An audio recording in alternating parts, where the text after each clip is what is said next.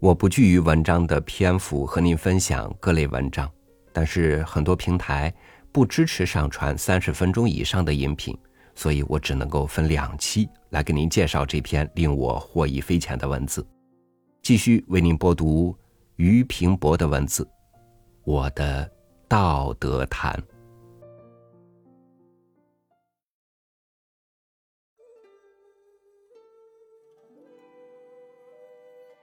既要破坏伪的道德，先要把他的罪状逐样指出，叫大家知道有不得不破坏的缘故。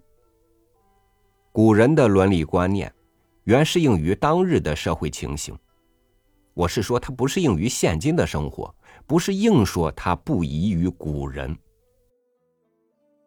中国伦理思想从古到今虽没有大改变，小有出入的地方有很多。但我所要说的，是现在社会一般人心目中的道德观念，不是把周公怎么说、孔子怎么说、汉儒怎么说、宋儒怎么说罗列比较起来，做一部中国伦理思想的历史。我的目的专是解决现今之道德问题。六经是中国讲道德的标准，而这类书大都文艺艰深，字句残缺。所以，中下等社会只有僧道的迷信、遗传的习惯，不但不曾懂真正道德，就是那不适应现今的宗法伦理观念也还缺陷。至于上流人所谓道德，也不过发挥古训的缺点，消灭它的好处罢了。所以，古代道德本不适应现今，而一般之所谓道德，比它本来面目更坏。更不近情理。举几个例证如下：女子的贞操，在古时遵守已极严了，但夫死无子，还许再嫁，且在宗法社会里面有这种偏颇道德也还不齐。后来社会情状渐变，这一件事反变本加厉，认为饿死是小，失节是大。岂不是有点奇怪？二信列于五常。伦理上面说，人而无信，不知其可也。可见虚伪一事，古人明认为不道德，现在人却拿矫饰当做应试的唯一善法。三，古人说欲拜度，纵拜礼。而现在人大都以吃穿嫖赌纳妾为人生最大的幸福，其实纵欲和不节俭是古代道德悬为切戒的。他们觉得与自己不便，便把平日所以为口头禅的经传置之不问。中国多数人既不懂什么是道德，事实上又不肯去实行，但是他们嘴里架子。永不肯去掉，整天的鼓吹维持风纪。我要劝他，先把自己的风纪维持维持才好。现在最流行的主要道德观念，便是古人所谓“三纲”。列对照表如下：从下表一看，有个很奇怪的地方，就是底下一排对照上面都是偏的，如忠是臣的道德。孝是子的道德，贞操是妻的道德。何以为刚的人竟丝毫不负道德的责任呢？这不是我把表配错了，他们讲道德的人本来说的奇怪。什么叫做三纲？老实说，就是三奴。伦理思想的纲领既已充满了奴性，那些细节地方自然反被人生幸福之目的。多数人以为圣人说的有苦也不敢说，但是当初还讲君君臣臣父父子子，又说夫和妻柔。这种话虽也有偏重，但总兼顾两面，不是绝对的专制，而且当时有当时的情形。后来人一味死守，实在不妥。我把这三种基本道德分段略加以说明和批评。古人所谓三纲，今日通用道德的名词为：君为臣纲忠，父为子纲孝，夫为妻纲贞洁烈。忠是专制时代愚人的东西。庄周所谓“窃国者为诸侯，诸侯之门而仁义存”，正是这个“忠”字的实在情意。这本是历史上的沉寂，到了现在，虽还有般遗老和头脑不清楚的人大谈特谈，其实照时势的逼迫，并不曾有讨论的价值。现在可以不说了。第二便是孝。中国几千年政治、家族、社会一切方面都被他支配，依赖、保守、退化，种种坏现象也常靠他做根据。讲到这个问题，虽极有见识和胆量的人也不敢张嘴，好像一有疑惑，便是天所不负、地所不在的。其实把他观察明白，也尽平常的很。孝的观念发生极早，是子女对于父母情爱的实现，原是很平常、很应该的事。怎样在中国会变作人生的罗纲呢？只是因为古人主张君父一体，又说齐家而后治国，用专制势力遮没他的真相。就亲子的关系去推行专制，本很容易。儿童原什么不懂，全靠父母指导。等到子女长成之后，便不该凭自己脑筋去支配他们的前途。但古人不明白这个，相信君父一体的梦话，硬把成人当作小孩看待，搭起架子，根本消灭子女的人格。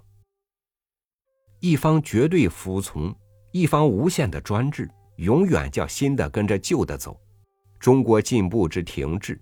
这是以极大的原因，在别的事情压力重了，便要起反动，还可以解决；在这种情势，却又很难。人的一生不能离爱，而爱每从亲时。后来人至开明，才会爱国家、爱民族，推而爱人类，再推而爱动物。但当初最亲的是父母，自然最爱父母。有这个缘故，父母尽管专制，本心却充满爱情。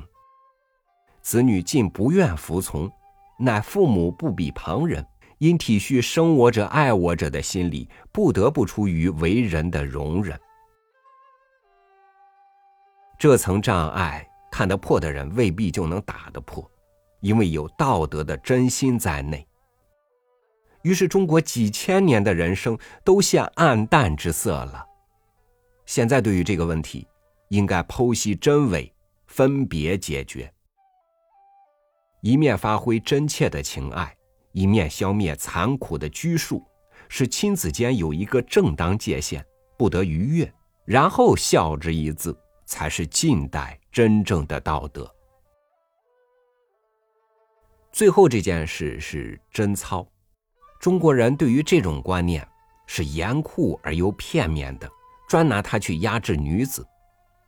不苟且是贞，夫死而守是节，夫死而殉或遭强暴自尽是烈。这三件他完全是本人意志，还没什么不可，无奈每每是逼着做的。我反对这种虚伪的道德。有两个理由：第一层，因为它限于一方面；第二层，因为它不造幸福而造苦痛。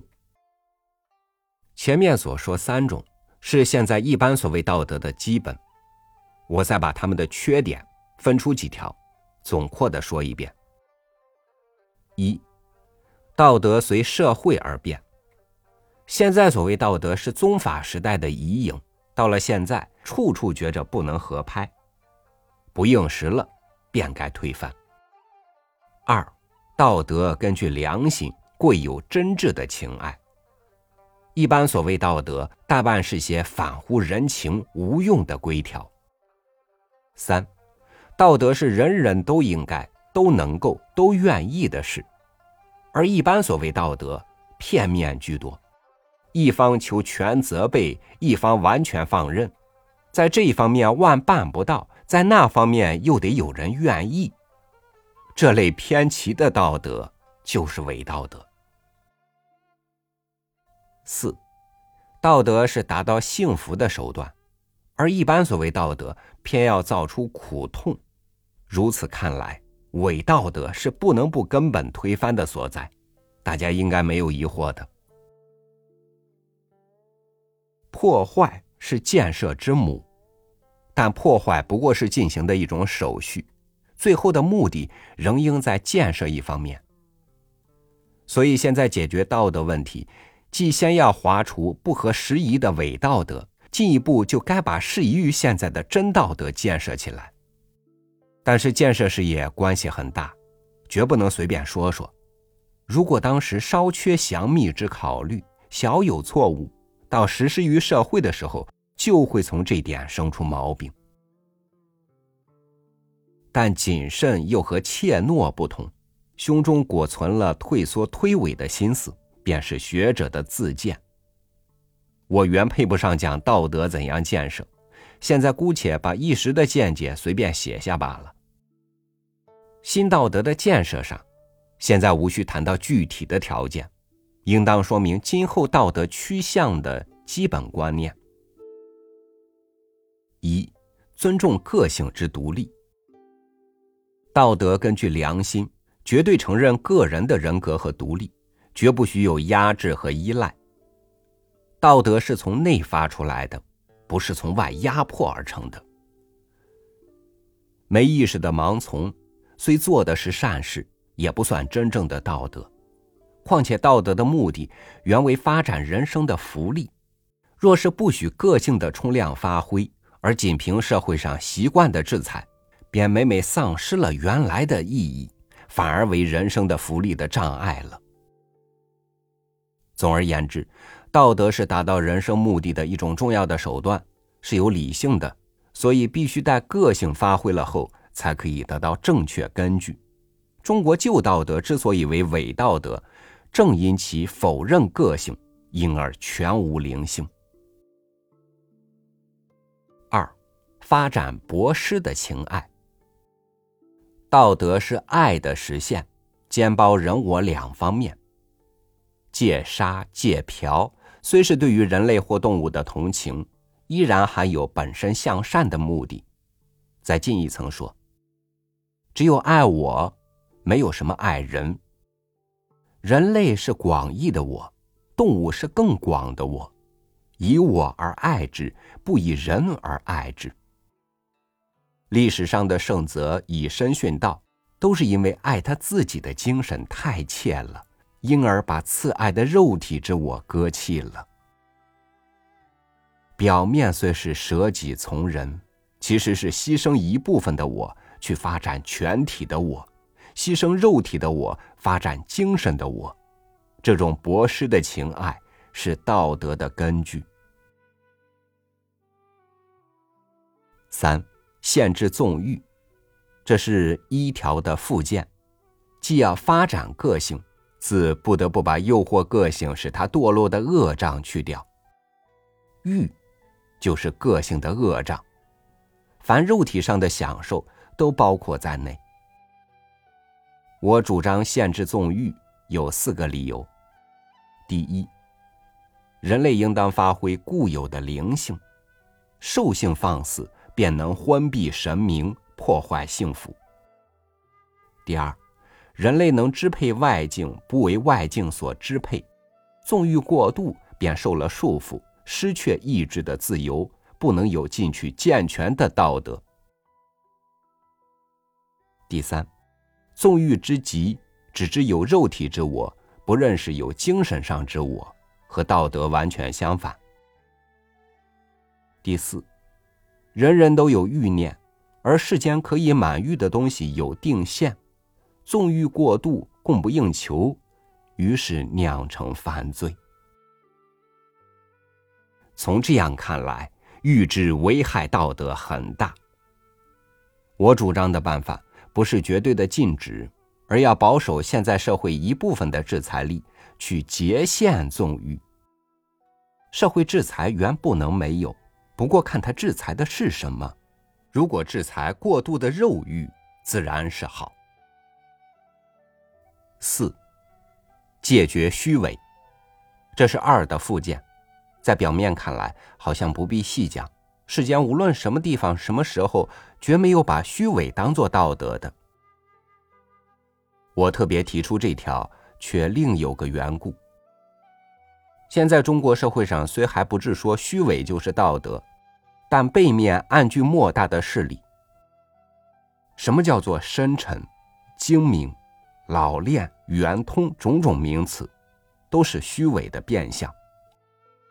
这种人不但以此自得。还教人这样那样，以为处事如此精妙极了。这还是顾面子的话，竟有些人专靠虚伪做一种特长，偏又不肯老老实实的说出，换上个好听点的名词，叫做权术。还有一种人骨子纯是虚伪，用着道德做幌子去欺世盗名，这更是社会的毛贼了。一般人总要知道，虚伪是罪恶，用虚伪冒充道德是更大的罪恶。这种办法绝不容于将来的社会。我敢断言，如永久信仰虚伪，用没有真挚的同情，便永不会有真正的道德。一二是积极的建设，三四复建是消极的建设。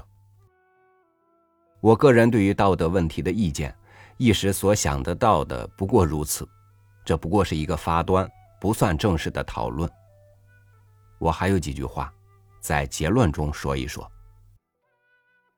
近年国内时局纷乱的原因，虽说是官僚专制、五人跋扈，其实根本上由于思想界之陈腐昏谬，前者至多关于一国的政治。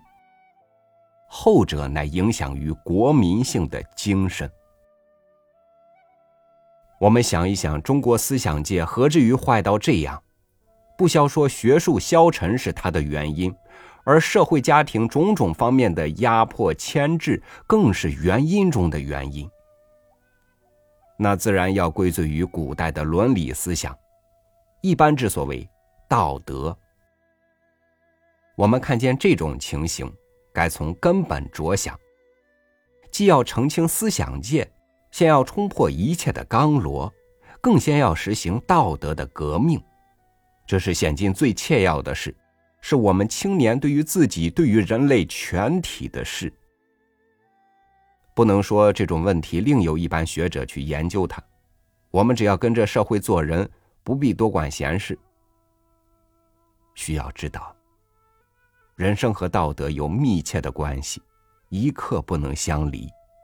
人人都该提起注意，发一点觉悟。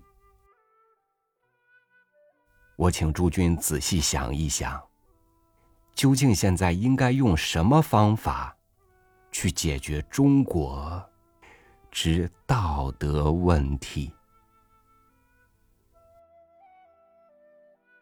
一九一九年。五月一日，